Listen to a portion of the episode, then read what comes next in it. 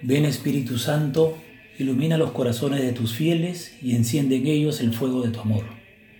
Envía Señor tu Espíritu y todo será cambiado y se renovará la faz de la tierra.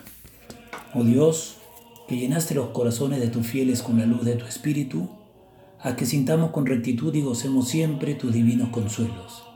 Por Cristo nuestro Señor. Amén. Lectio Divina, sábado 30 de mayo del Evangelio según San Juan, capítulo 21, versículos del 20 al 25. En aquel tiempo, volviéndose Pedro, vio que le seguía aquel discípulo a quien Jesús amaba, que además durante la cena se había recostado en su pecho y le había dicho, Señor, ¿quién es el que te va a entregar? Viéndole Pedro, dice a Jesús, Señor, ¿y este qué? Jesús le respondió, si quiero que se quede hasta que yo venga, ¿qué te importa? Tú sígueme. Corrió pues entre los hermanos la voz de que este discípulo no moriría. Pero Jesús no había dicho a Pedro no morirá, sino si quiero que se quede hasta que yo venga. Este es el discípulo que da testimonio de estas cosas y que las ha escrito y nosotros sabemos que su testimonio es verdadero. Hay además otras muchas cosas que hizo Jesús. Si se escribieran una por una, pienso que ni todo el mundo bastaría para contener los libros que se escribieran. Palabra del Señor, gloria a ti, Señor Jesús. Reflexión. En el Evangelio de hoy, Pedro le hace a Jesús una pregunta sobre el destino del discípulo amado. Señor, ¿y este qué?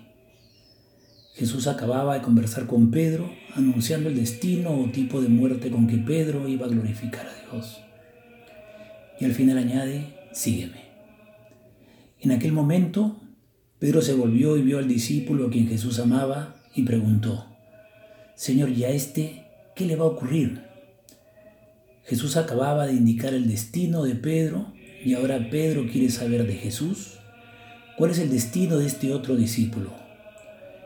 Curiosidad que no merece una respuesta adecuada de parte de Jesús. Jesús dice, si quiero que se quede hasta que yo venga, ¿a ti qué te importa? Tú sígueme. Frase misteriosa que termina de nuevo con la misma afirmación que antes. Sígueme. Parece como si Jesús quisiera borrar la curiosidad de Pedro. Así como cada uno de nosotros tiene su propia historia, así cada uno tiene su manera de seguir a Jesús. Nadie repite a nadie. Cada uno debe ser creativo en seguir a Jesús. Vamos como discípulos continuamente al encuentro del Maestro y somos tan diferentes. Cada quien tiene su ritmo y el hecho de ir atrás no significa que esté más alejado de Jesús. Es el caso de Juan en relación con Pedro. De la misma forma como Jesús tenía un plan para Pedro y otro para Juan, asimismo tiene un plan diferente para cada uno de nosotros. Un plan que se mueve siempre en la lógica del amor de Dios. El misterio de Jesús es inagotable. Frase bonita para encerrar el Evangelio de Juan. Jesús hizo además muchas otras cosas. Si se escribiesen una por una, pienso que no cabrían en el mundo los libros que se escribirían. Parece una exageración, pero es pura verdad. Nadie jamás sería capaz de escribir todas las cosas que Jesús hizo y que sigue haciendo en la vida de las personas que siguen a Jesús hasta hoy. Meditación. En tu vida, hay cosas que Jesús hizo y que podrían escribirse en ese libro que no se escribirá jamás. Pedro se preocupa de unos y otros y olvida realizar su propio sígueme. ¿Te pasa eso a ti también? Oración final. Jesús, creo en ti. Confío en que siendo fiel a tus inspiraciones, viviendo tu mandamiento del amor, responderé al llamado de seguirte que hoy me haces en el Evangelio. Te ofrezco esta oración para crecer, apoyándome siempre y en todo en tu gracia. Amén. Nuestra Señora de la Reconciliación, ruega por nosotros. Contemplación.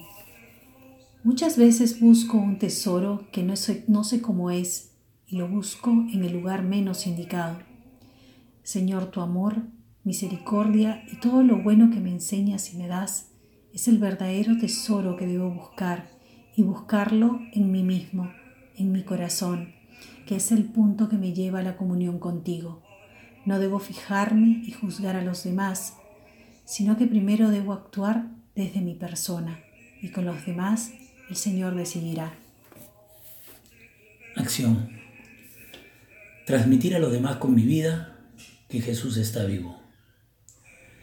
Vivir mi día a día en congruencia con mi fe que mi propósito sea el crecer en el amor a Jesús y a los demás.